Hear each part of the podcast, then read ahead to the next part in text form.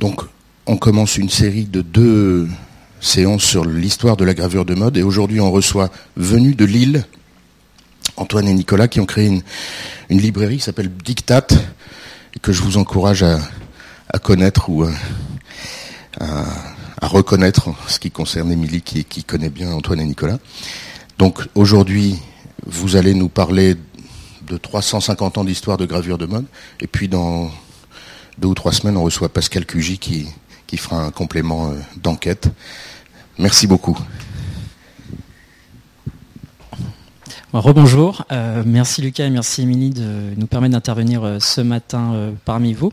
Donc effectivement, on va essayer en une heure de vous faire tenir 350 ans, donc on va être assez rapide. on va vous montrer pas mal d'images parce que c'est un sujet assez visuel et c'est ce qui est vraiment intéressant. Euh, mais avant tout, on va se présenter un petit peu, euh, présenter euh, la librairie pour que vous sachiez à qui vous avez affaire. Donc nous sommes Antoine et Nicolas de la librairie Dictat. Et alors la librairie Dictat, c'est une caverne d'Alibaba pour livres rares et précieux. Enfin c'est une gentille formule dont nous avait gratifié le monde il y a quelques temps. et pour être un petit peu plus précis, nous sommes une librairie en chambre. Donc nous n'avons pas euh, de magasin physique. Nous voyons nos clients surtout euh, sur rendez-vous et nous nous déplaçons pour présenter les pièces. Euh, C'est pas vraiment un magasin, une librairie classique. Nous faisons uniquement des livres et des documents anciens, donc pas de livres neufs. Euh, et par anciens, on n'entend pas non plus des livres d'occasion. C'est vraiment des livres rares euh, qui ont euh, plusieurs dizaines, voire centaines d'années. On fait aussi des documents. Donc par documents, ça inclut des lettres, des factures, des cartes postales, des photographies des dessins, des gravures, des magazines, enfin vraiment tout ce qui peut servir euh, les archives et la compréhension de l'histoire de la mode, puisque notre autre euh, spécificité, c'est que nous sommes absolument spécialisés dans tout ce qui est mode et histoire du costume.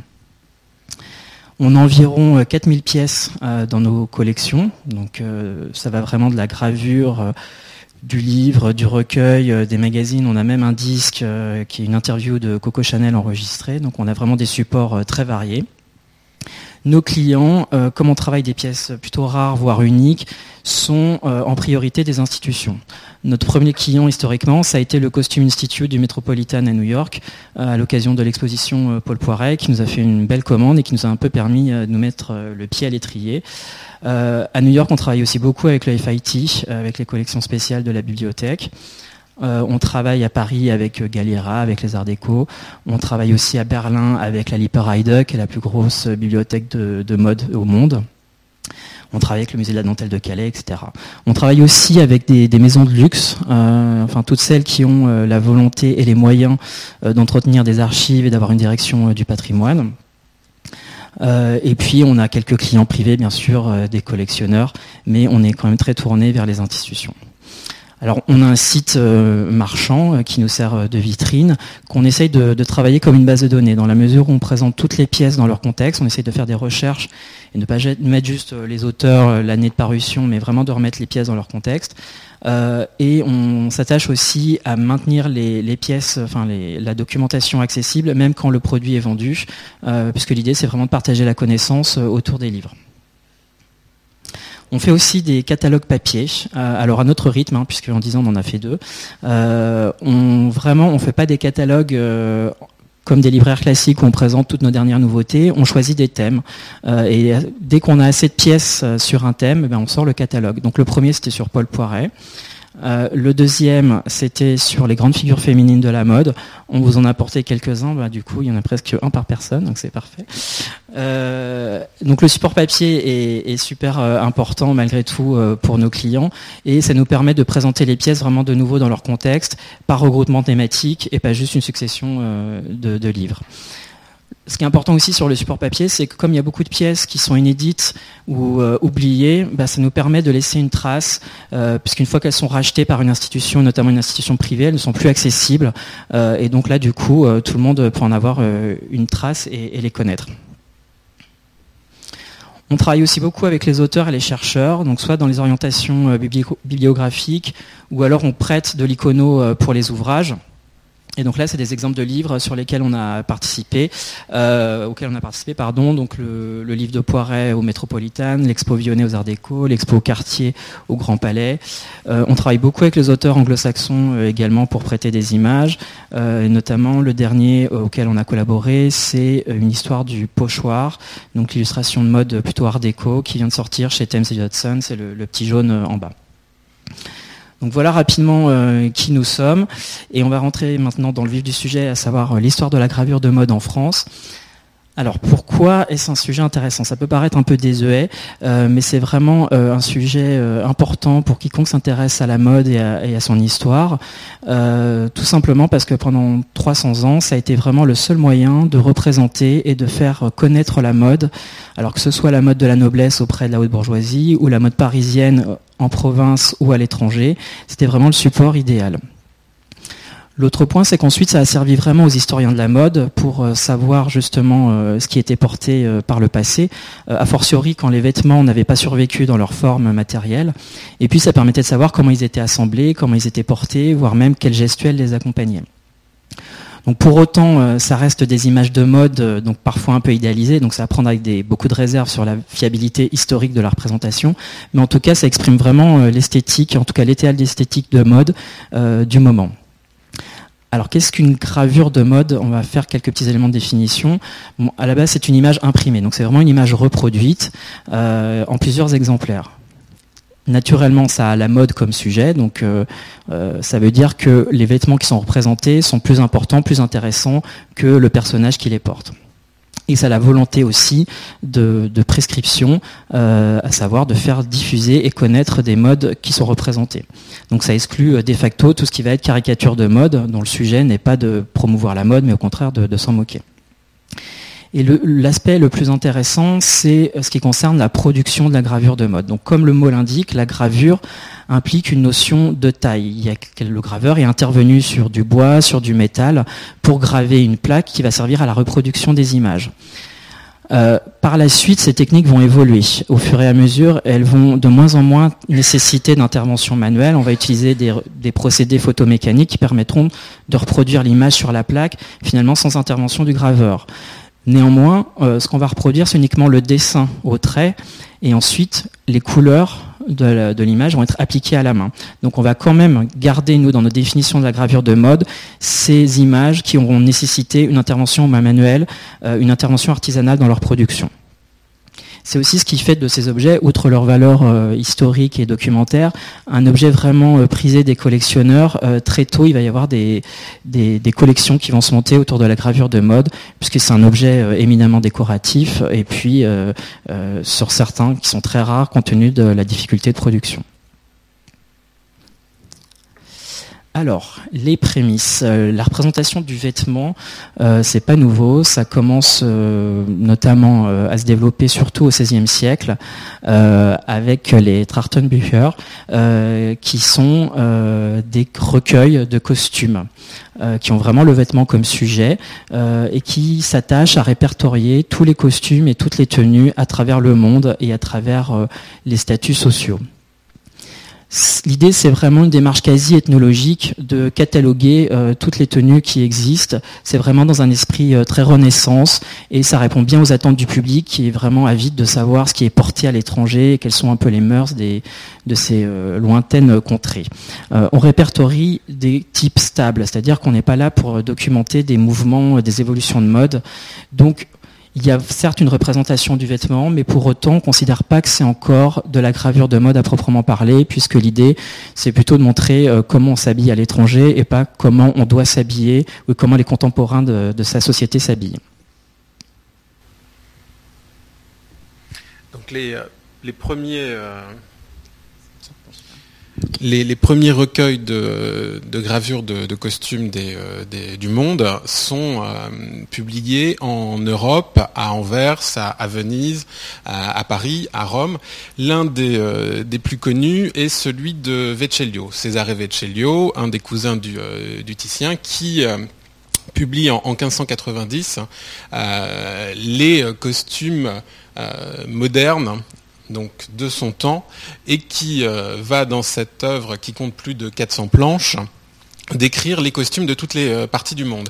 Et ce qui est important, c'est que ces euh, livres de costumes qui apparaissent donc à la, fin du XVIe siècle vont fixer des, des, types de costumes pour des siècles et des siècles. C'est-à-dire que les histoires du costume qui vont s'écrire après vont être des histoires du costume qui vont reprendre ces compositions, les vêtements qui sont portés par les par les nobles et, et, et les différents caractères qui sont, représentés. Donc Vecellio a, une influence importante. Il sera réédité euh, en 1598 suite au succès euh, de la première édition. Il sera réédité au XVIIe siècle. Il sera réédité au XVIIIe siècle et aussi au XIXe siècle à la fin du euh, XIXe siècle. Et là encore, il alimentera les, les histoires du costume postérieures. Donc vous avez sur l'écran des exemples de, de, type. Donc là, on a un costume du, Brabant, donc euh, on va dire l'école belge de, l'époque, et, euh, une, noble de, de Vérone. Donc c'est vraiment des, euh, types quasiment fixes de, costumes régionaux. Abraham de Bruyne, qui est un, graveur des Pays-Bas, va graver euh, plusieurs ouvrages sur les, euh, costumes et, euh, le, monde. Donc Europe, Asie, Afrique et Amérique, puisqu'on en est là en 1580 quand Jos de Bocher publie à, Anvers le, les habits des diverses nations de l'Europe. Ce qui est important là, c'est qu'on est sur une, technique qui n'est pas la gravure sur bois que vous avez vu juste, juste avant avec Vecellio, mais sur une gravure sur cuivre, ce qu'on appelle l'eau forte. Et cette technique de, l'eau forte, elle va être importée en, euh, France sous Louis XIII, notamment par euh, Jacques Callot. Et euh, la technique que va développer Jacques Callot va être une technique liée au vernis qu'on met sur la, plaque de cuivre pour la graver. Pour, vous expliquer, donc on a une plaque de cuivre, un vernis la recouvre et ensuite le graveur va, à l'aide d'une pointe, tailler dans le, vernis la forme de son image. la plaque va ensuite être plongée dans un bain d'acide et l'acide va ronger le cuivre à l'endroit où le vernis va avoir été euh, taillé. Et donc ensuite, on va ancrer la, plaque et par pression, euh, l'encre dans, les, euh, dans les tailles va se reporter sur le, sur le papier. Donc c'est la, la technique de gravure sur cuivre. Alors que le bois, on va évider euh, les, parties qui, elles, ne seront pas imprimées, c'est les parties en relief qui seront imprimées. Et donc la, gravure sur cuivre, qui, euh, euh, a été développée notamment dans, les, Pays-Bas, va être importée en France par Jacques Callot au moment du règne de, Louis XIII, qui est un moment où la, mode est, naissante. On est dans une société qui évolue sous, Louis XIII, donc c'est les, les, premières décennies du, du XVIIe siècle avec une montée en puissance de, la bourgeoisie, et la bourgeoisie qui se cale sur euh, les habits de, de, la noblesse. Et Jacques Callot, en, en, 1624, va faire une, une, suite sur les habits de la, noblesse. Et donc on est dans, euh, ce moment-là sur un contexte de variation du vêtement, un contexte de montée de la bourgeoisie, un contexte aussi de multiplication des édits pour encadrer euh, les vêtements des, des nobles euh, et, des bourgeois, et donc sur un, frémissement de, mode. Et donc la conjonction de cette technique et de cette euh, nouvelle donne euh, sociale crée les premières vraies gravures de mode. Avant, on était sur le, répertoire de type stable. Là, on va être sur de, la retransmission, de, de l'identification de courants de mode ou de nouvelles tendances. Euh, avec notamment le, euh, le, port de l'épée, les, euh, les, fraises à, à, à, à confusion, l'école à, l'école à rotonde, les bottes éperonnées, les souliers pont-levis, etc., etc. Et donc, Callot et, et ensuite l'un de ses contemporains qui est euh, Abraham Boss vont créer des suites pour rendre compte de, euh, de ces types et de la manière de porter euh, ces, vêtements. on a un succès de ces, de ces suites qui est, qui est important, puisqu'elles sont copiées dès le XVIIe siècle dès leur parution par toute l'Europe. Et donc ces, cette tendance se diffuse à, l'ensemble de l'Europe. Là, vous avez une, copie probablement allemande du, du XVIIe siècle. Donc l'image est inversée par rapport à, l'image originale de, de Callot. Et, c'est une euh, ce type de copie, il y en a eu plusieurs à, l'époque dans différents pays. La suite a été euh, ensuite retirée et retirée et les cuivres quasiment euh, usés jusqu'à la corde, si j'ose dire, pour un cuivre, ça n'est pas forcément le, meilleur terme. Abraham Boss, donc, qui, a travaillé avec Callot à un moment donné, développe encore cette, technique de gravure sur cuivre et avec une, un talent euh, très, euh, très appuyé sur la représentation du, euh, du vêtement. il faut savoir qu'Abraham Boss est le fils d'un maître tailleur et donc il a été confronté très tôt aux vêtements, à sa construction et il met une une grande, habileté, un, grand talent dans la représentation du, euh, vêtement. Donc deux suites sont, euh, sont emblématiques du travail de, de Boss. Le euh, Jardin de la noblesse, qui comporte 20 planches de costumes féminins et masculins, et la euh, suite de euh, La noblesse à, l'Église, qui est publiée en, 1629, donc à peu près au même moment que le, Jardin de la noblesse, et qui montre euh, comment les, nobles s'habillent, mais comment ils s'habillent aussi dans dans certaines circonstances. Et la noblesse à l'Église, euh, on est sur le, mode de la dévotion mondaine. Donc le décor est un décor gothique euh, très joli, mais les, euh, les hommes et les femmes qui sont figurés sur ces, sur ces gravures ne sont pas tellement dévots.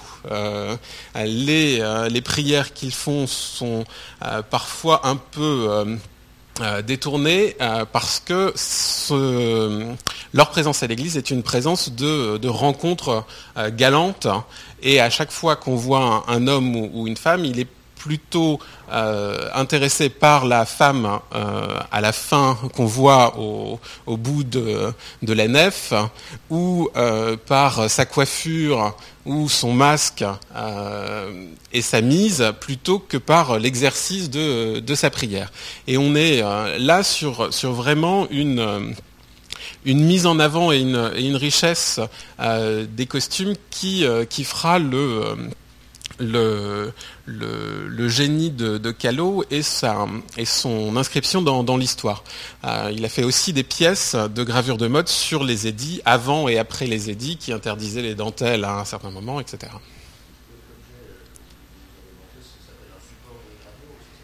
Alors, l'objet qu'on a fait circuler, c'est une euh, gravure sur cuivre. Pour, euh, donc vous avez la plaque de cuivre qui a été entaillée par, par l'eau forte après que le, graveur ait dans le vernis euh, euh, reporté le, dessin. Non, alors là on est sur, sur des gravures du, du 18e. Le, support en cuivre et, euh, la reproduction d'une gravure 18e qui a été effectuée à la fin du 19e.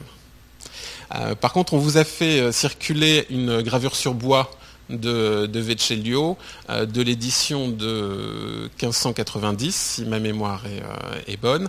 Et on vous avait fait circuler également euh, la noblesse française à l'église avec la jeune dame sur le, carreau, un genou en train de, réajuster son, son masque.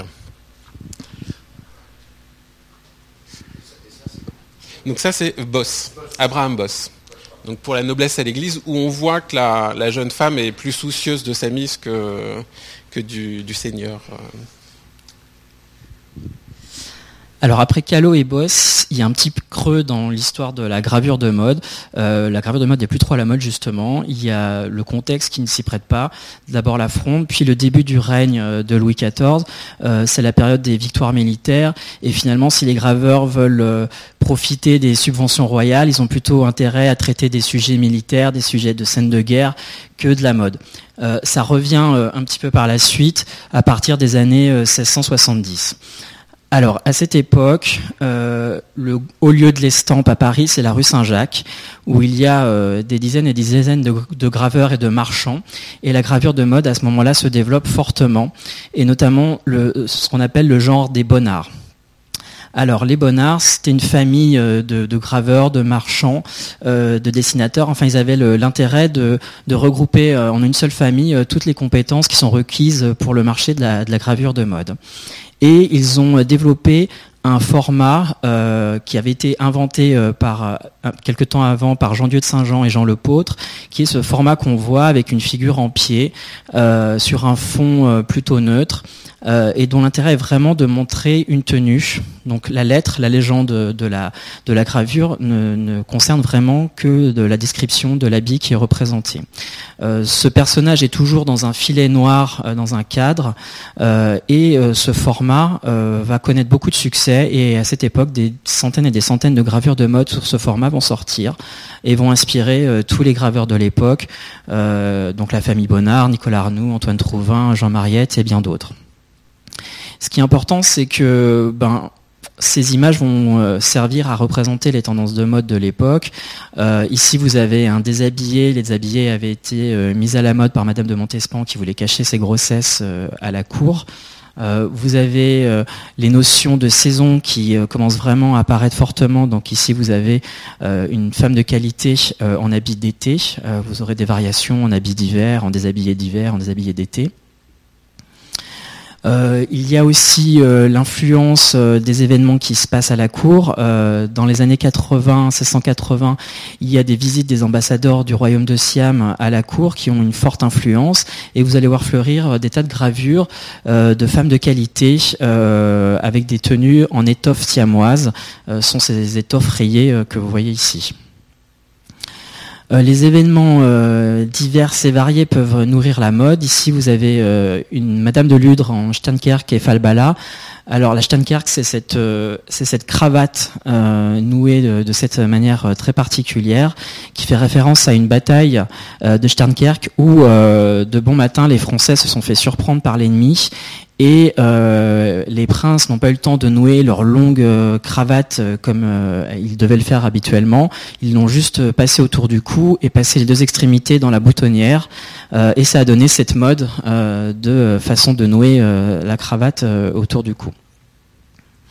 Euh, petite euh, notion importante, mais là aussi on, passe très rapidement sur euh, cette partie de l'histoire, puisque effectivement vous aurez une intervention de Pascal Cugy, qui est vraiment la grande spécialiste du sujet. donc juste à noter qu'avant on avait des gravures de femmes de qualité, de dames de qualité. Et sur celle-ci, vous avez Madame de Ludre, qui est un, vrai personnage. Et euh, les Bonnards vont avoir euh, l'idée euh, un petit peu marketing de mettre des noms de personnages de la cour dans la lettre de leur gravure pour, entre guillemets, booster un petit peu les ventes. Donc les, les Bonnards, c'est des, formats qui sont assez grands, des formats in folio, donc un peu un, grand 21-29-7 si on veut l'adapter euh, aujourd'hui. Et les, euh, les, images publiées par les, les, Bonnards se retrouvent aussi parfois sur un, petit format. Et ce, petit format, euh, donc les images vont être adaptées sur un, plus petit format. Et certains graveurs et artistes de, l'époque vont choisir ce, petit format pour publier certaines suites. C'est notamment le, cas de, Sébastien Leclerc qui, publie une suite en, en 1685 euh, sur les divers costumes euh, français du, règne de, Louis XIV. Alors on est euh, plutôt à, la fin du, du, règne de, Louis XIV on va avoir certaines tendances comme la, coiffure à la fontange que, vous voyez ici qui avait été mise à la mode par eh ben, la fontange au cours d'une partie de chasse si ma mémoire est bonne où elle avait relevé, relevé ses cheveux et le roi avait dit oh c'est joli et du coup tout le monde avait suivi derrière et tout le monde avait porté la, fontange entre 1680 et, 1710. Euh, Donc Leclerc euh, représente cette mode de la, fin du, euh, XVIIe siècle avec l'arrivée des falbalas que euh, Picard, Bernard Picard, qui est un élève de Sébastien Leclerc, euh, mettra aussi en avant dans, euh, dans ses suites de, petits formats de, de la fin du, XVIIe siècle et du début du XVIIIe siècle. Et ce, ce petit format utilisé par, par Bernard Picard sera aussi le, format utilisé par Antoine Watteau autour de 1710 pour ces figures de mode. On est là sur, euh, la fin du, euh, règne de, Louis XIV, sur une période où euh, la gravure de mode va passer un peu en, sommeil, puisqu'on est quasiment à la mort du, roi. Les dernières années du règne sous l'influence de Madame de Maintenon sont un peu moins flamboyantes euh, que, les années, euh, que les années précédentes. Et on va avoir euh, la régence de Philippe d'Orléans à partir de 1715 qui va mettre un peu en sommeil la, la gravure de mode. Donc les, les figures de Watteau sont un peu les, les dernières gravures des, des années 1710-1720 et montrent une mode plus souple et des tissus plus souples que ceux que qu'on voyait dans les, dans les gravures des, des Bonnard, Trouvin et, et autres. Et avec tout de même une permanence de cette composition euh, qui s'est installée comme celle d'une gravure de mode avec l'homme en pied sur un, fond blanc ou, euh, avec un, paysage discret où l'ambition est vraiment de représenter le, vêtement euh, et, l'attitude. Donc il y a vraiment des similitudes entre certaines gravures de, de et celles des, et. Donc la gravure va, se mettre en, sommeil à partir des années, on va dire 1720, hein, pour, euh, pour, pour, dire, jusqu'à une réapparition euh, au moment de, du règne de, de, Louis XVI et des années fastes avec Marie-Antoinette et, et, toute la cour. Donc la, la gravure de mode, c'est, on l'a déjà vu pour son, pour son apparition avec, avec le règne de Louis XIII, c'est aussi quelque chose qui apparaît en fonction de, de données politiques et, et sociales. Donc la, réapparition de la, gravure à la fin du XVIIIe et, et l'âge d'or qui, euh, va, s'enclencher euh, se fait d'abord par euh, la coiffure. Et on va avoir une, variation dans la coiffure qui va être importante, liée à l'actualité, jusqu'aux batailles navales qui seront représentées dans des coiffures à la belle poule. Et même si on est sur des, euh, types de robes et des structures de robes qui sont des modèles relativement stables hein, sur, sur ces périodes-là, il n'y a pas de révolution dans la construction du, vêtement, la, la mode se fera par la garniture notamment des, euh, des robes. La euh, gravure de mode va toucher un peu tout, euh, type de, support. Euh, on va avoir les, suites comme on, a pu en avoir au XVIIe siècle. On va avoir ces publications à la planche comme, les Bonnards. On va avoir les, les almanachs qui vont aussi rentrer dans la danse au, au XVIIIe. Et puis on va avoir la naissance des premiers périodiques de mode. Alors, on a vu qu'il y avait des planches euh, qui euh, étaient euh, vendues par suite, sur les suites de Calo ou de Boss. les Bonnards vendaient des planches à l'unité.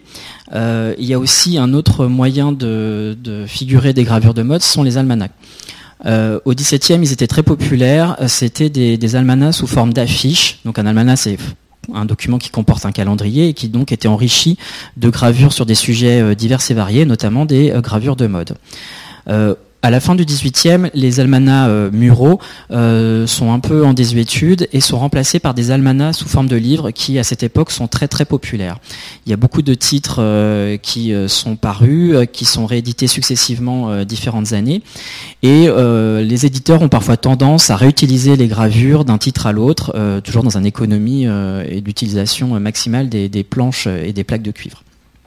C'est notamment le cas de Desnos, euh, qui a sorti euh, plusieurs almanachs euh, et recueils.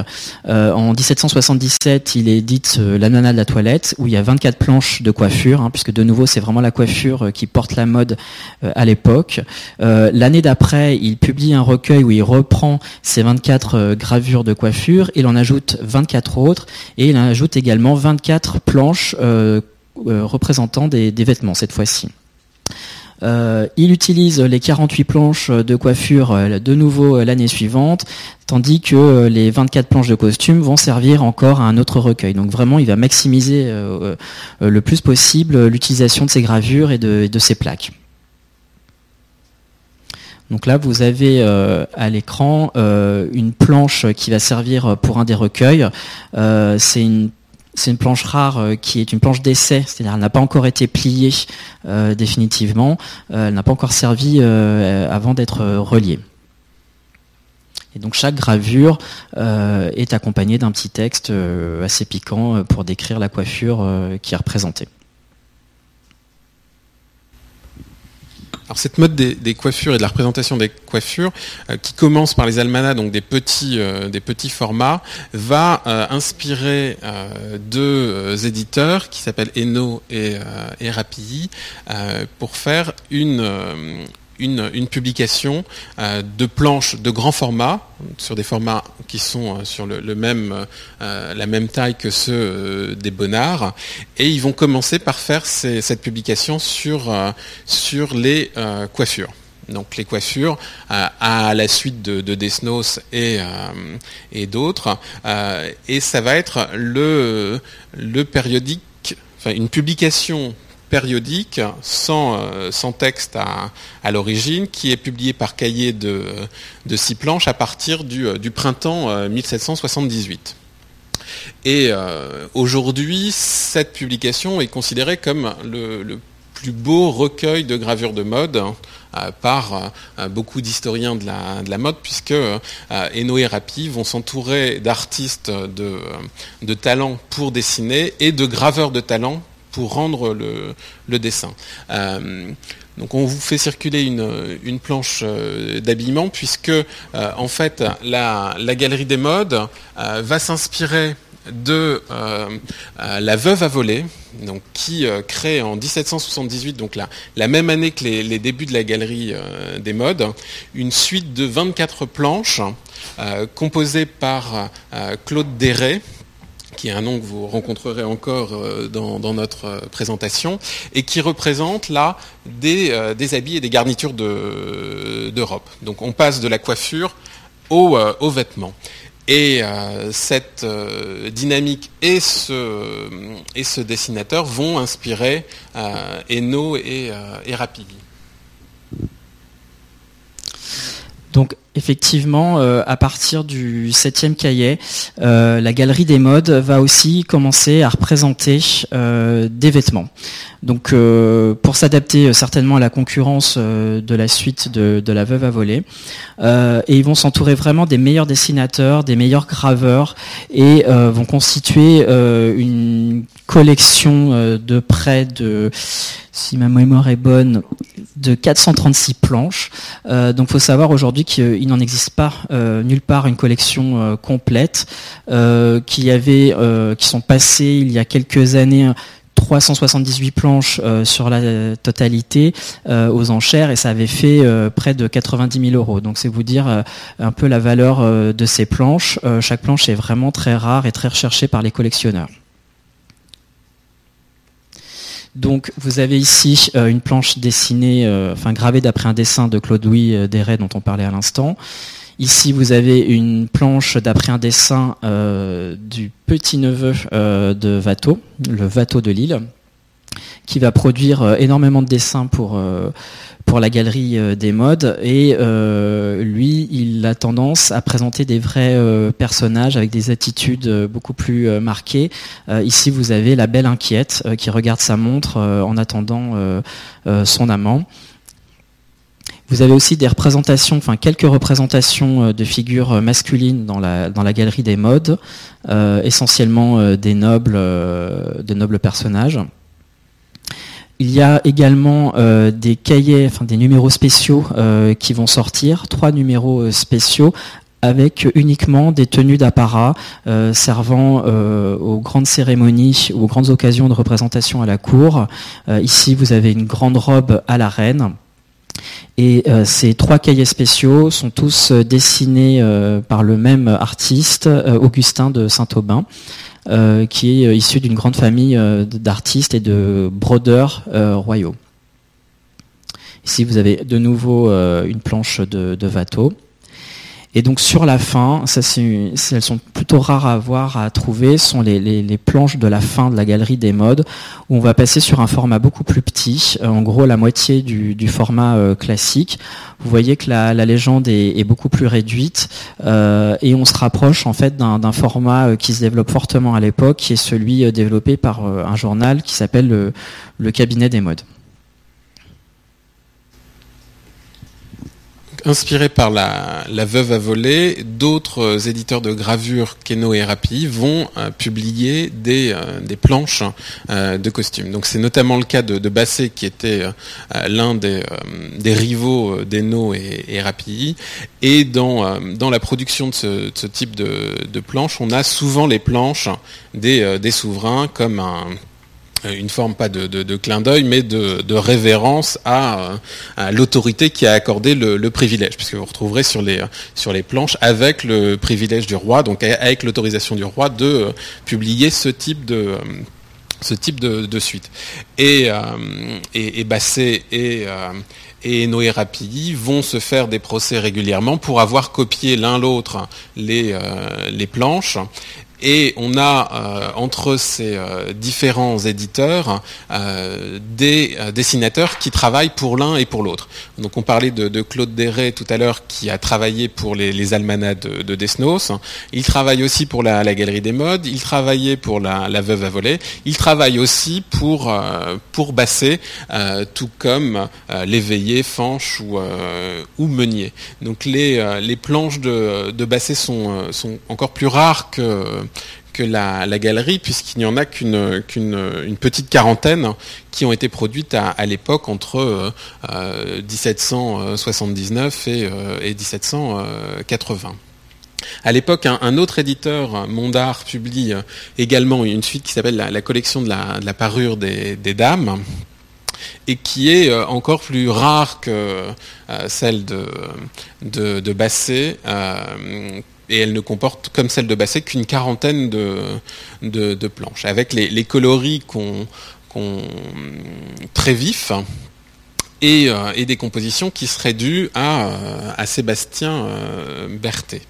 Donc on a euh, aussi à, la même époque des évolutions dans la, gravure elle-même euh, qui vont aussi être transposées à la gravure de mode.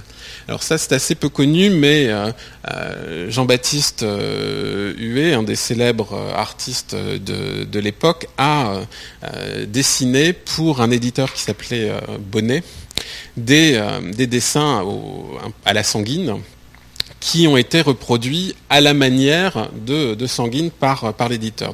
Euh, Bonnet a développé une, technique à, l'époque pour euh, pouvoir attaquer le cuivre d'une certaine manière pour rendre cet effet de crayonné. Euh, et, donc Gruber, qui était le, graveur de, Bonnet pour euh, cette suite de, de 12 planches, a euh, gravé les, dessins de, du Et donc là, vous voyez une, planche d'essai de, Gruber. Vous avez même les empreintes digitales du, graveur sur, sur la planche, ce qui est plutôt intéressant puisqu'on ne connaît rien de, ce graveur aujourd'hui, mais nous, on a les, empreintes digitales du, graveur. Là, vous avez un dessin original euh, dué pour l'une des planches de, euh, la suite. Euh, et vous voyez donc la, similitude de, rendu entre la, planche gravée qu'on vient de voir et le dessin lui-même ici. Alors, en novembre 85, l'éditeur Buisson fait paraître une nouvelle publication qui s'appelle le, Cabinet des modes. Enfin, le titre euh, complet, c'est le Cabinet des modes ou les modes nouvelles, décrite d'une manière claire et précise et représentée par des planches en taille douce enluminée. Donc chaque numéro comporte trois planches. Ici vous avez la, planche, la première planche du, premier numéro. Euh, elles sont toutes gravées euh, par Georges Duhamel, par le même graveur. Et euh, cette publication a des caractéristiques assez intéressantes. Déjà, c'est d'une taille beaucoup plus réduite que la Galerie des Modes. C'est un format in octavo beaucoup plus maniable. C'est beaucoup moins cher que la Galerie des Modes. et surtout, on voit apparaître un texte qui accompagne les gravures, qui décrit vraiment précisément la tenue qui est représentée. Et puis, autre fait un petit peu significatif, c'est qu'on va commencer à inclure les adresses des marchands où on peut se fournir tous les articles à la mode. Donc finalement, le cabinet des modes va représenter le premier vrai euh, magazine de mode au sens moderne, puisque vous avez des images de mode, des textes qui parlent de mode, et entre guillemets de la publicité euh, pour les marchands de mode. Alors il va connaître euh, un grand succès. Dans sa deuxième année, il va changer de nom. Euh, il va s'appeler euh, le magasin euh, des modes nouvelles françaises et anglaises, puisque l'Angleterre est source d'inspiration pour la mode déjà à l'époque. Et donc régulièrement, il y aura une planche qui va représenter des modes anglaises. Euh, ce qui est vraiment euh, important, c'est que l'éditeur a vraiment la volonté de faire un outil pratique de diffusion des modes, à la fois des modes parisiennes en province et à l'étranger. Euh, ici, vous avez une gravure et vous voyez que les manches sont différentes et la volonté, c'était vraiment de proposer deux options, une des manches bouffantes et liée d'un ruban et l'autre toute unie pour que l'on puisse choisir. Ça, c'est le texte de l'article. Donc c'est vraiment euh, un magazine de mode avec une volonté de prescrire et de donner des conseils de mode. Alors, forcément, à la fin de l'année 1789, euh, le climat est plutôt propice et n'est plus trop propice pardon, euh, au magazine de mode. Donc le, magasin des modes nouvelles va cesser de paraître. Mais quelques mois euh, plus tard, donc en début de 1790, l'éditeur va sortir un nouveau journal qui s'appelle le Journal de la mode et du goût et qui va paraître pendant près de trois ans et qui est très intéressant puisque c'est un des rares journaux de mode à paraître pendant la période un peu trouble de la Révolution. Donc ici vous avez une planche euh, de ce journal.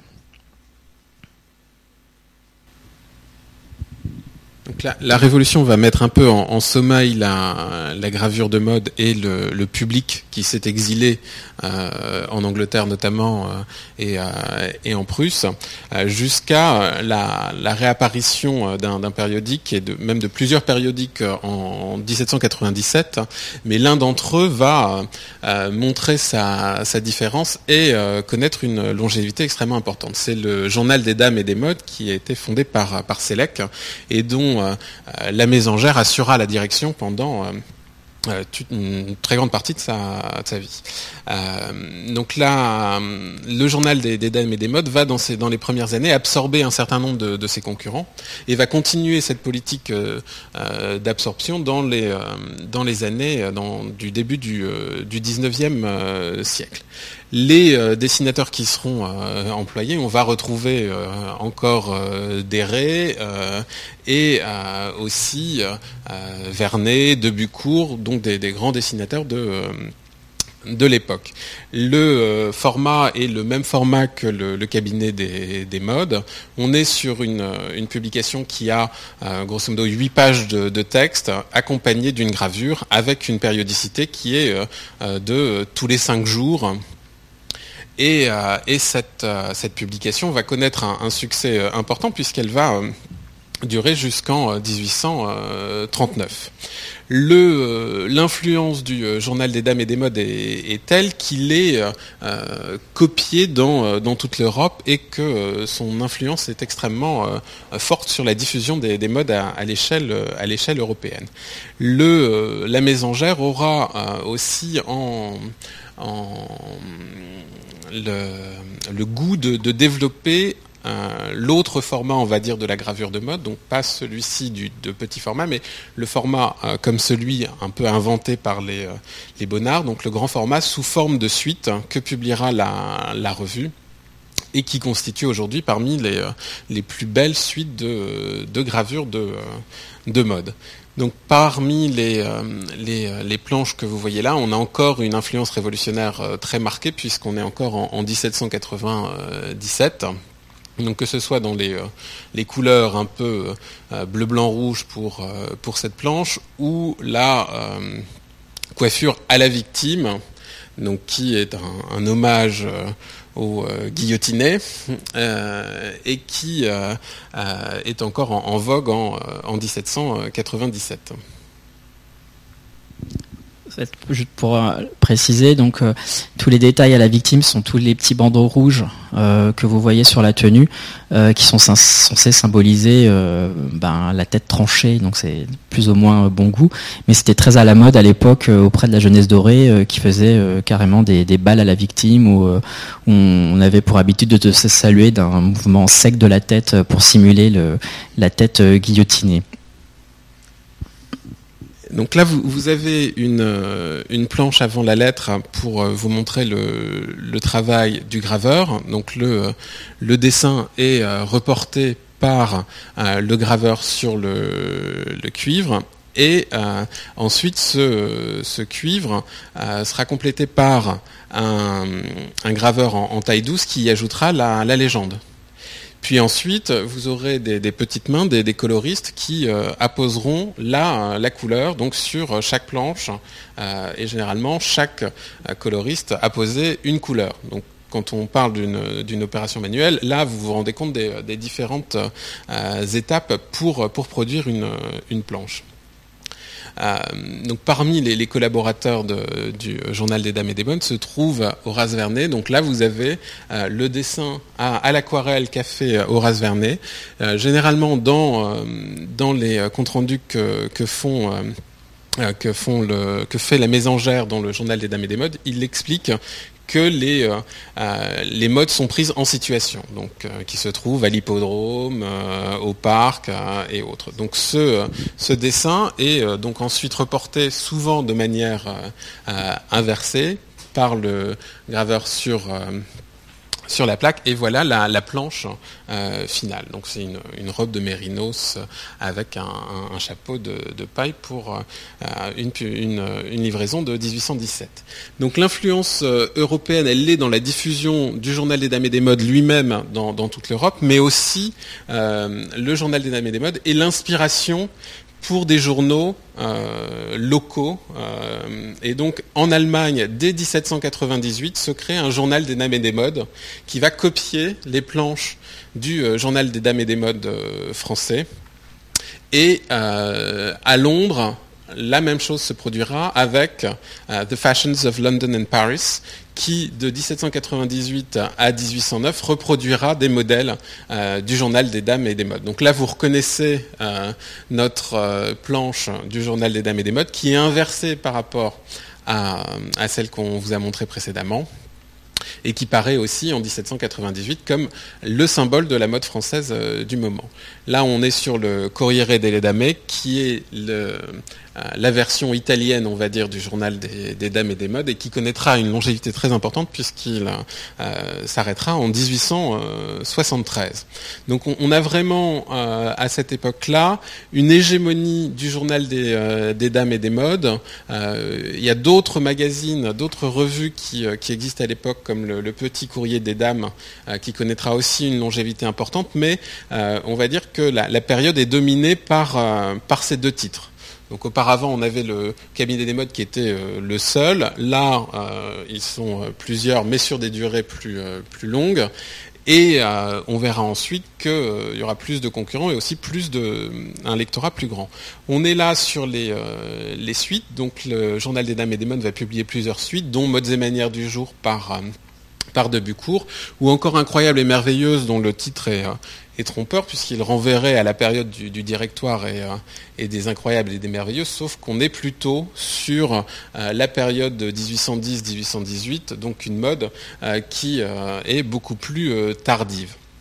Et les planches d'Incroyables et Merveilleuses donc, sont faites par Horace Vernet, qui est un collaborateur régulier du Journal des Dames et des Modes, et par Lanté, qui va créer la suite la suite qui fait la suite de d'incroyables et merveilleuses et qui s'appelle les costumes de, de haute classe. C'est une suite qui est euh, très peu euh, connue, mais vous voyez là en passant du, costume de bal euh, d'incroyables et merveilleuses au costume de bal de, haute classe qu'on est vraiment dans une continuité euh, forte. Euh, et, donc euh, ces, planches étaient disponibles à l'unité au, bureau du journal des dames et des modes. Et puis la mésangère faisait aussi des, tirages, des suites consolidées à l'issue de leur publication. Le journal des, dames et des modes ouvre donc la voie à, on va dire, au, magazine de, à la revue de mode euh, moderne, et la monarchie de juillet va être l'occasion de l'éclosion de ce type de, publication.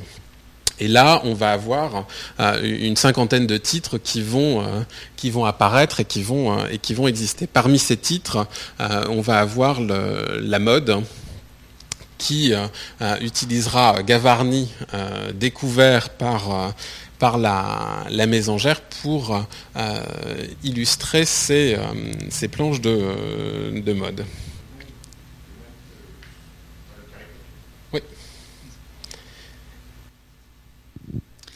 Donc, ce qu'il faut noter, c'est qu'aussi à l'époque, euh, les techniques évoluent euh, et donc euh, permettent de reproduire plus facilement et de produire en masse. C'est aussi ce qui va favoriser le développement de, de, ces journées de, ces journaux de mode. Donc parmi les grands illustrateurs de l'époque, vous avez Hippolyte Poquet qui va contribuer à fournir euh, un certain nombre d'illustrations euh, des principaux journaux, donc notamment le Petit Courrier euh, des Dames. Ici, vous avez un dessin original d'Hippolyte Poquet, donc à l'aquarelle. Et ensuite, voilà la planche finale telle que parue dans le journal. Autre figure importante dans les illustrations de l'époque, vous avez les sœurs Colin qui sont euh, issus euh, d'une famille d'artistes. Ce sont les filles euh, du peintre Alexandre Collin. Euh, et qui vont euh, réaliser, on va retrouver vraiment leur signature sur beaucoup beaucoup d'illustrations euh, de l'époque, notamment Laure Collin qui va qui va beaucoup produire, ainsi que, Anaïs Toudouse. ici, vous avez du coup une, une, aquarelle de nouveau originale pour le journal La Saison. On voit le, titre du journal sur le, nom du bateau. Autre, euh, euh, aquarelle originale de, de Laure Noël euh, cette fois-ci, qui est le, le, nom de femme mariée de Laure Collin. Ici, donc, vous avez la planche originale qui est intéressante, donc l'aquarelle originale de Laure Collin avec toutes les annotations de l'éditeur qui précise au graveur quelles interventions il doit, il doit faire pour bien respecter le travail des dentelles pour que à l'impression le rendu soit le meilleur et la planche euh, finale du journal des demoiselles. Alors, avec euh, ce développement euh, fort des, journaux de mode et ces nouvelles techniques qui se développent, il va y avoir un certain appauvrissement de la qualité euh, des gravures. on va retrouver finalement beaucoup beaucoup d'illustrations dans des compositions un peu sans âme, avec des couleurs mécaniques, et il va y avoir un sursaut finalement dès la fin du 19e. On va avoir un, un élan nostalgique, on va vouloir retrouver un petit peu l'âge d'or de la gravure de mode et des titres un petit peu exclusif. Donc il va y avoir pas mal de parutions et de rééditions euh, de certains titres, notamment la Galerie des modes euh, dont on a parlé tout à l'heure va être rééditée, enfin en partie en 1911, mais toujours avec un souci de d'exclusivité, de, tirage limité. On va vouloir retrouver ce, sens de la qualité de la gravure de mode. Et c'est vraiment euh, ce qui va s'opérer avec la révolution Art déco, puisque les couturiers vont et les maisons de luxe vont vouloir retrouver des catalogues assez élitistes euh, travailler euh, vraiment de manière artisanale et on va voir apparaître de nouvelles revues de luxe toujours dans cet esprit. Ici, vous avez un dessin original d'Ernesto Tayat, euh, qui est celui qui l'artiste italien qui a réalisé le logo de la maison Vionnet. Donc là, vous avez un, dessin original qui a servi pour une carte publicitaire. Voilà le type de, de carte qui était publiée par la maison quand elle était encore installée rue de Rivoli.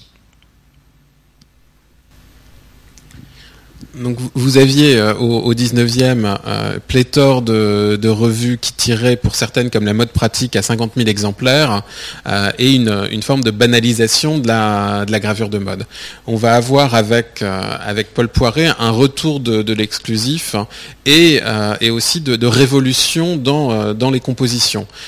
au 19e, vous aviez l'impression de petits tableaux dans lesquels vous pénétriez dans des intérieurs bourgeois avec un côté un peu flou autour. Et avec les, les robes de Paul Poiret racontées par Paul Irib que, que Poiret publie en, en, 1908, on va avoir une, une, une rupture, une rupture forte. C'est-à-dire des lignes plus simples, des plans qui, sont, qui sont simplifiés et euh, une utilisation de la, de la couleur là euh, uniquement sur, euh, sur les robes qui contraste avec le l'arrière-plan qui est laissé en, noir. Et le pochoir est, est alors extrêmement à, la, à la mode pour rendre l'impact chromatique fort de euh, la période avec euh, notamment les, couleurs des ballets russes et les couleurs de, euh, de Poiret. C'est notamment visible dans, dans l'album des, des choses de Paul Poiret vu par, par Georges Le Pape L'exemplaire qui est présenté ici est celui qui appartenait à Georges Barbier avec la dédicace de Poiret et de Le Pape à, Georges Barbier. Et on est sur, des couleurs euh, saturées euh, qui sont bien, bien en rupture avec les, euh, pastels du, du 19e siècle. Les, les, choses est publié à 1000 exemplaires, dont, dont, 300, dont 300 numérotés. Et c'est vraiment euh, un, effet euh, poiré qui s'étend à, à d'autres couturiers, dont, dont Paquin. Donc Jeanne Paquin, qui est une couturière un petit peu oubliée aujourd'hui, mais qui était vraiment une figure euh, forte de la couture euh, parisienne à l'époque.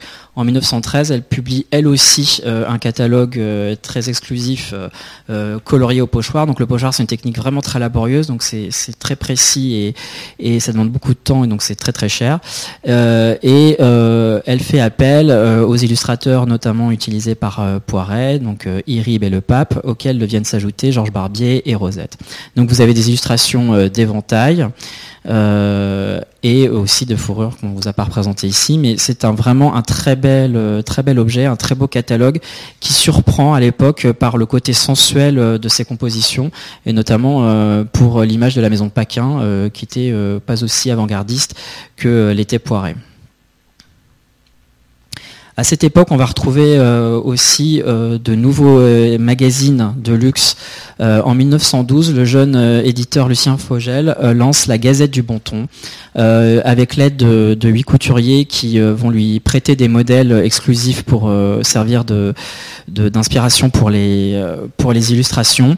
Il va s'entourer vraiment des meilleurs illustrateurs art déco de l'époque, donc Lepas, Barbier de toujours, également Brissot, Martin, Taillat, enfin vraiment les grands noms. Euh, les textes sont assez spirituels, sont piquants, et l'idée c'est vraiment de réunir le monde des arts et de la mode. Et cette revue qui est disponible sur euh, abonnement, qui est vraiment une revue très élitiste, va avoir euh, une influence considérable sur tous les journaux de mode de l'époque. Elle va s'arrêter avec la Première Guerre, elle va reprendre ensuite, avant de s'arrêter définitivement en 1925.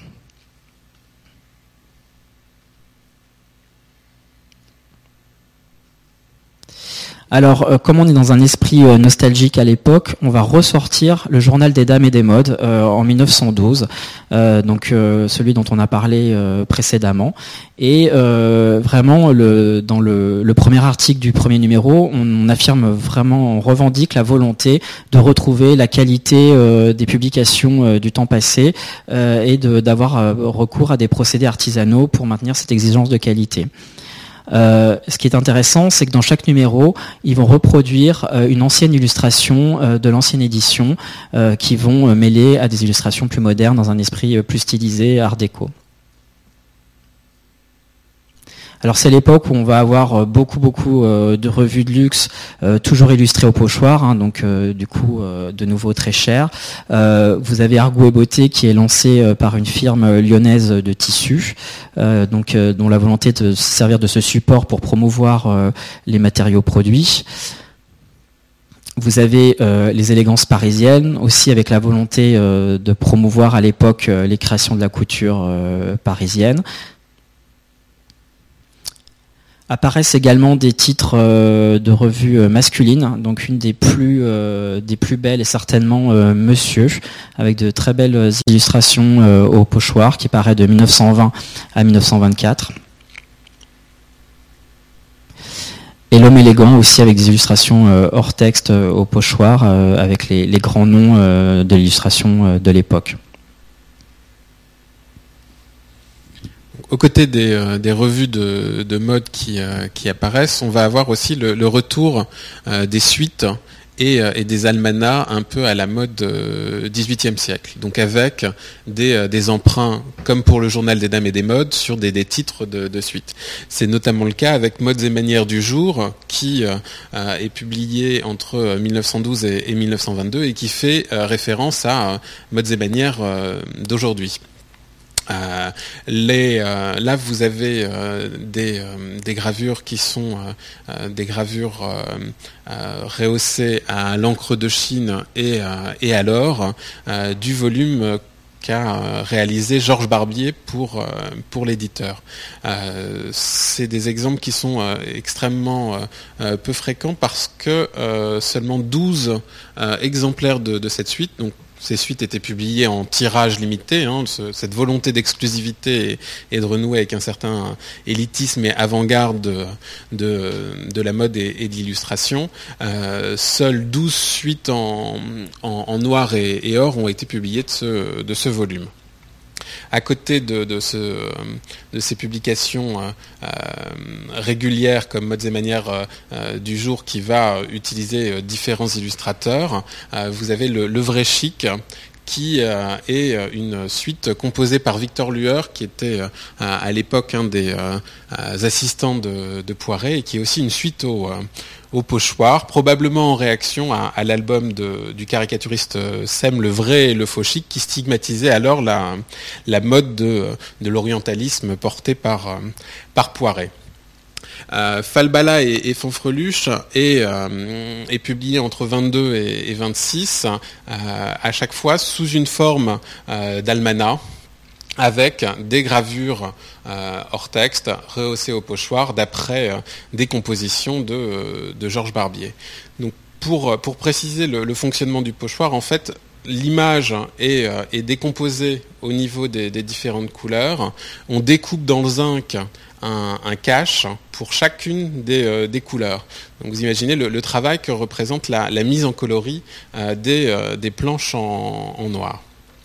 Et donc Falbala et, Fonfreluche euh, euh, est, contemporain aussi d'un des euh, plus beaux recueils de, gravures de mode de, la période Art déco, qui est Le Bonheur du jour, sur un, très grand format, où Georges Barbier exprime dans, ses planches très grandes un sens du, détail et de la perfection du vêtement qui est rarement vu.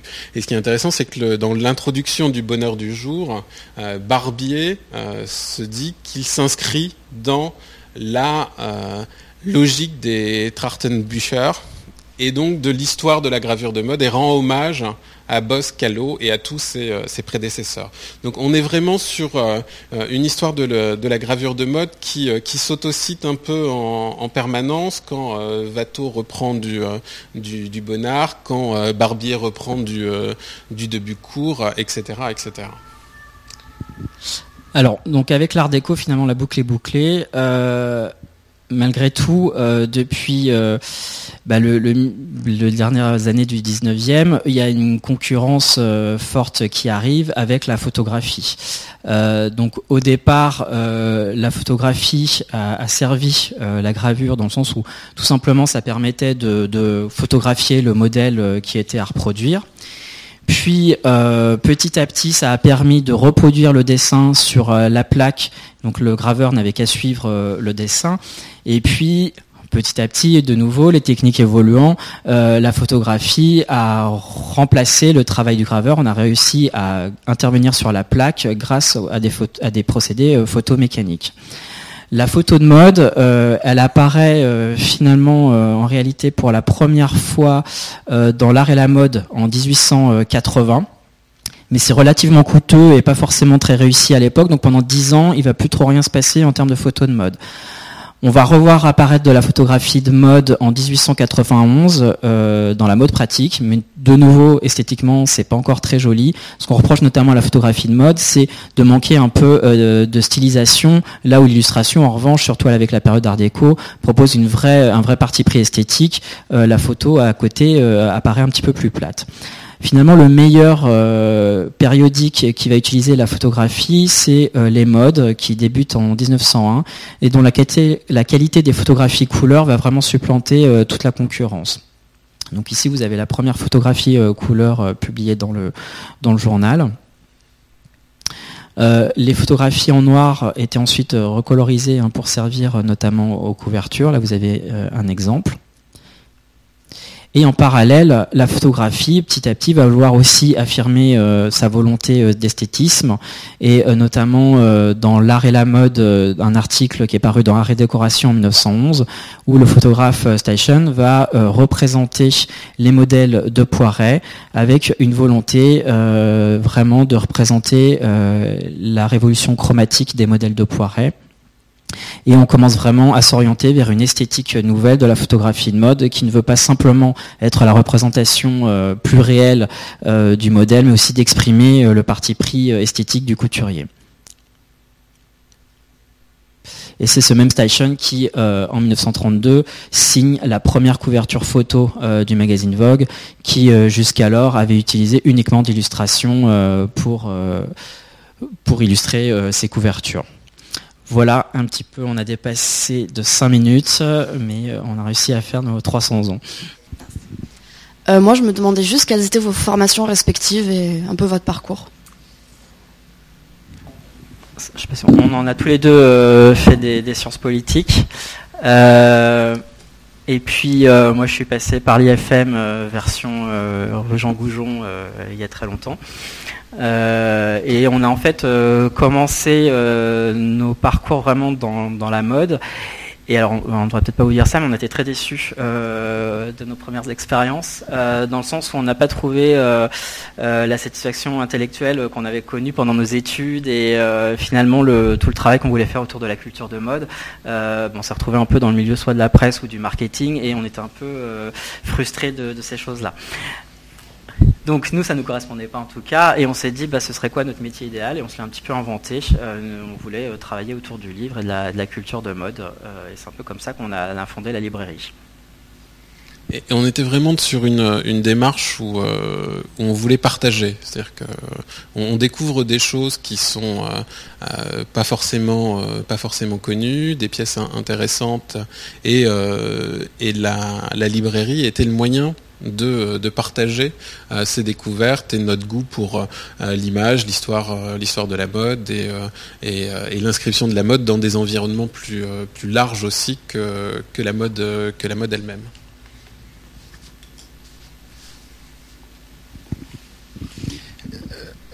Je, me demande comment vous arbitrez entre votre passion de collectionneur et votre métier de, de libraire. C'est-à-dire que toutes ces pièces, euh, vous vous en séparez parfois euh, Elles reviennent Comment ça se passe? Alors pour l'instant elles ne reviennent pas parce que la librairie euh, a 10 ans, a 10 ans cette année, donc on n'a pas encore des, retours de pièces. mais en fait, comme la, clientèle qu'on a est une clientèle de, spécialistes, euh, quand on les vend, on sait que les, pièces ne seront, pas perdues et seront préservées. C'est-à-dire que quand vous vendez à, la BNF ou euh, au Costume Institute euh, ou, à, des maisons de, mode avec des, des, services patrimoine, vous savez que la pièce n'est pas perdue euh, et qu'elle euh, et qu'elle sera conservée dans des bonnes dans des bonnes conditions. Euh, on, on, fait aussi les catalogues pour pour garder une trace des, des, pièces.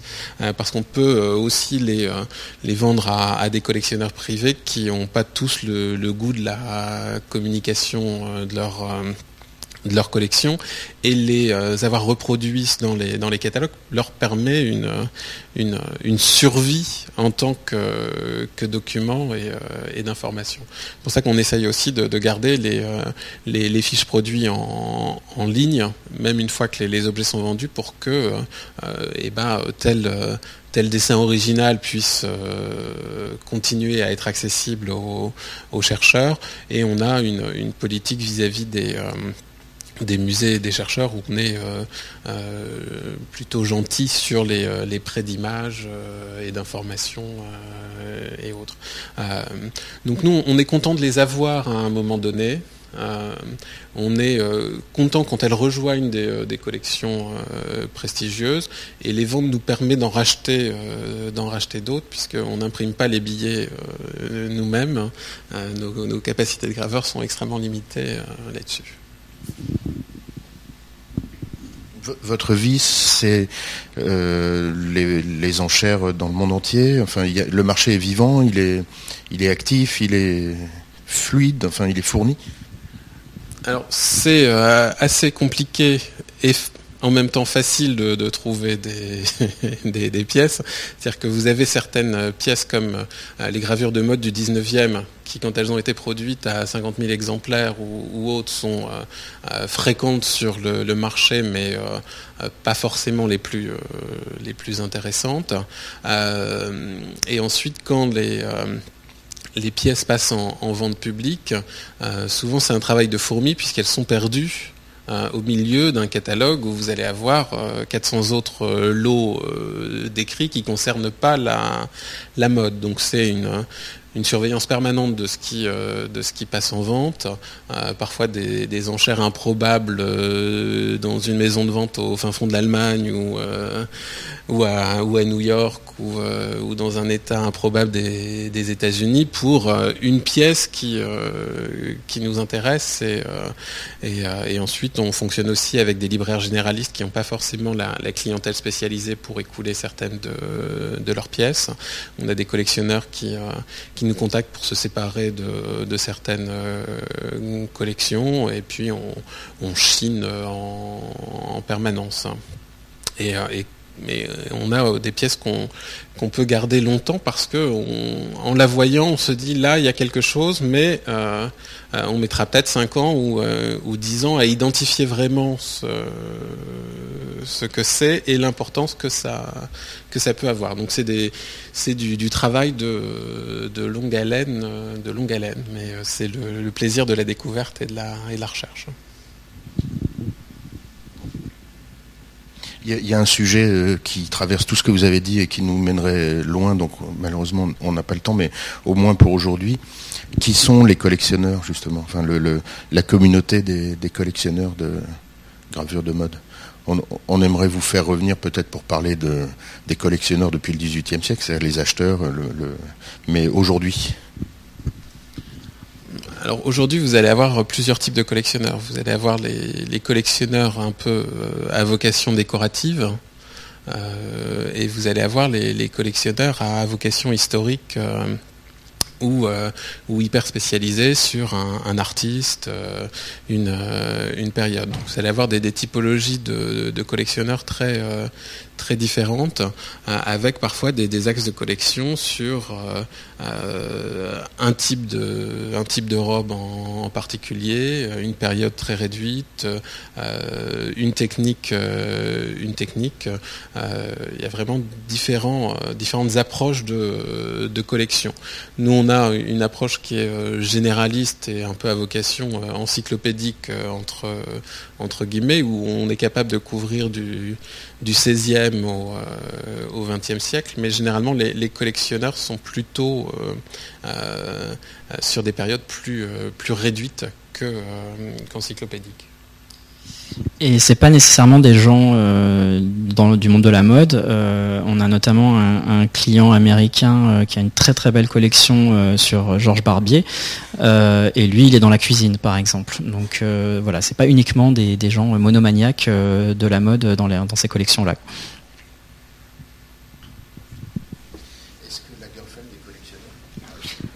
Lagerfeld est collectionneur et il collectionne les livres depuis très longtemps. Euh, et, c'est des questions qu'on ne lui pose pas euh, souvent, mais euh, on à des contacts. on a des contacts avec lui de temps en temps. mais il est, il est sur une. quand il, il, explique dans certaines interviews qu'il fait de la mode parce qu'il voulait être illustrateur à la base et qu'il est sur un goût du, du, dessin et du crayon et, autres. Et, c'est quelqu'un qui a toujours été un peu collectionneur compulsif, hein, avec des, des, phases différentes sur le 18e à un moment donné, sur l'art déco à un autre moment, puis sur le 18e, puis sur l'art déco.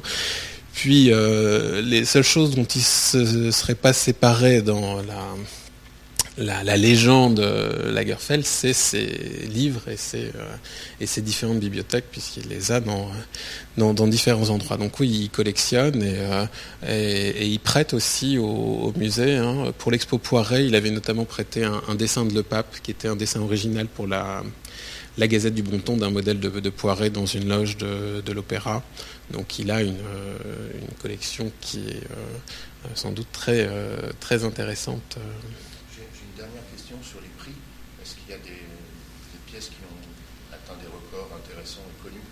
Alors, on, a euh, des. Euh, il y a, comme dans, les arts en, général, des, euh, des modes. C'est-à-dire qu'au au 19e, les, les gens n'aimaient plus le 18e. Euh, et donc du coup, c'était pas quelque chose qui était euh, qui était recherché, ça valait rien à, l'époque. Tout comme le mobilier art déco, il y a il y a 20 ans, euh, personne n'en voulait. les albums de Poiret, Paris Rib et, Le Pape, on les donnait avec un Balzac un Balzac acheté, un, Le Pape offert dans les années 60 ou 70. donc vous, avez une, évolution qui fait bien sûr grimper des des, prix. Euh, sur les, les, Bonnards, il y a un recueil de, gravures de Mariette, de 100 gravures coloriées euh, à la main, à l'image de celle qu'on vous a montrée euh, tout à l'heure, qui s'est vendue cet été à 85 000 euros hors frais, donc vous rajoutez 25% de frais. ça fait partie des enchères un peu record pour ce type d'ouvrage. la galerie des modes dont, dont on parlait tout à l'heure, les exemplaires complets sont inexistants enfin aujourd'hui il n'existe pas d'exemplaire qui comporte toutes, euh, toutes les planches. Euh, c'est difficile de trouver les, euh, les, gravures. Quand elles ont été encadrées et exposées, elles ont pris le soleil et, les couleurs sont plus aussi vives que celles qu'on vous a montrées.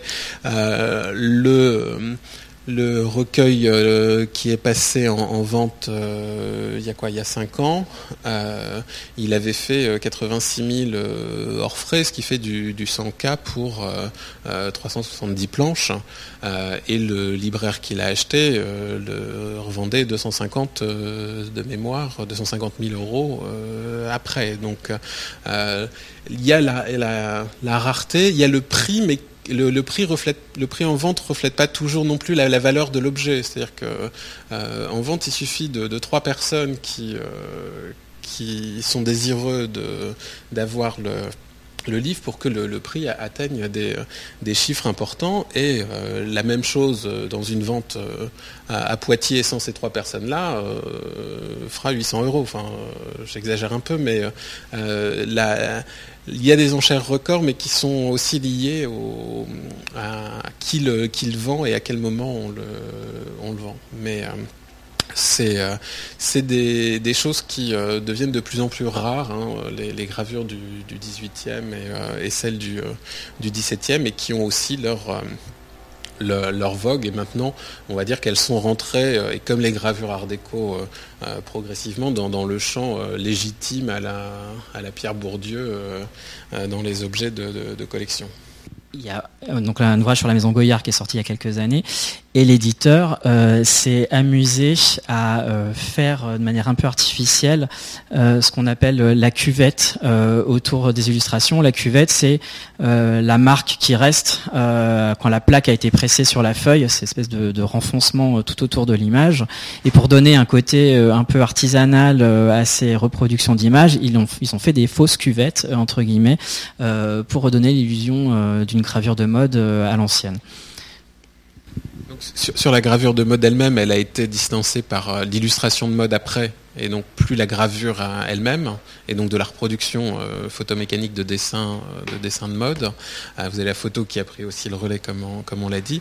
Et vous avez encore aujourd'hui quand même l'art de la, de la gravure qui existe dans des maisons qui vont vous faire du, papier en tête et, des maisons prestigieuses comme Stern ou, Benetton, qui sont des maisons qui existent depuis le 19e siècle, et où là, vous allez encore avoir des gens qui vont pouvoir vous, euh, vous graver euh, vraiment du, euh, du, papier en tête, ou de Vambèze. qui était la, maison qui éditait le Pan, l'annuaire du luxe de Poiret, et qui a fait des, éditions prestigieuses au, pochoir dans, les années, dans les années 20. Et donc il y a encore des, artisans capables de, faire du travail de, qualité avec de la gravure.